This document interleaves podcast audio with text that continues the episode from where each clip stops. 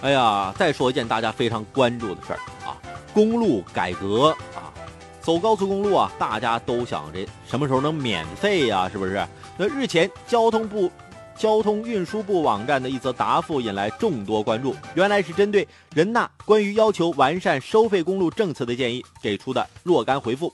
一是承认国家财政资金保障不足，收费还将长期存在；二是，在怎么收的问题上要深入评估，充分征求各界意见；三是节假日免费通行的政策带来不少弊端，还需要重新论证。此外，还有经营补偿和优惠路段等具体细节议题，无一不直指老百姓的切身利益。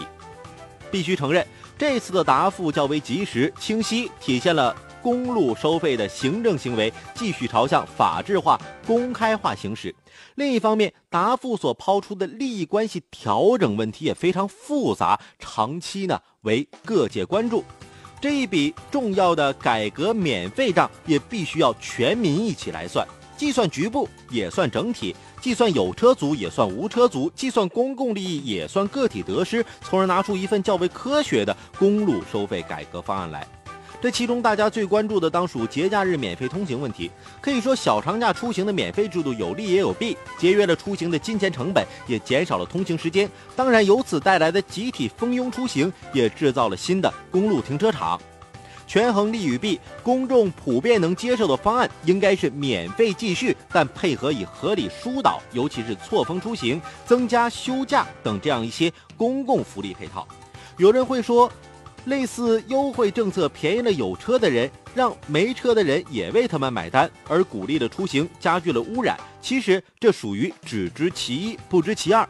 从监测情况来看，是否减免与是否选择出行的关系并非完全相关。不减免也阻止不了国人出游的冲动，而这种整体的减免则更体现了还利于民，并不过度区分民的内部冲突。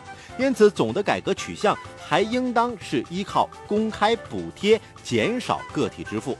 这么做，在经济下行压力较大的当下，意义尤其重要。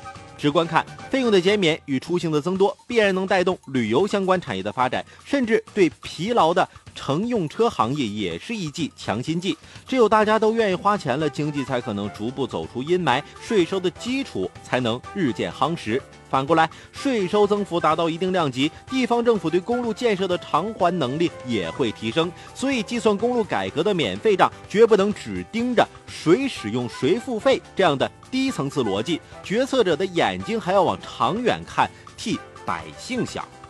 汽车社会渐行渐近，此行啊。趋势那并不背的另一侧，乃是现代化的治理能力，必须跟上精打细算的出行者节奏。从网约车合法化到节假日免费通行，谁的政策制定的越和老百姓那生活更贴近，越愿意和老百姓多商量，谁的公共治理道路就能越走越宽广。